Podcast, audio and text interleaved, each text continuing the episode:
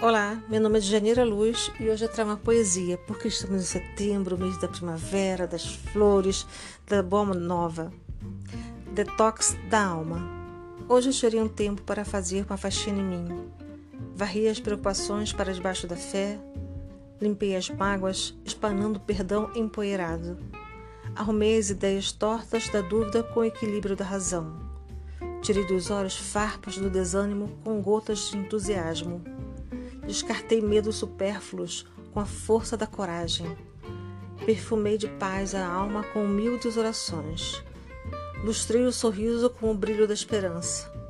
Por fim, fiquei completa de amor, com a mente renovada. Agora estou assim, de alma limpa e vida lavada.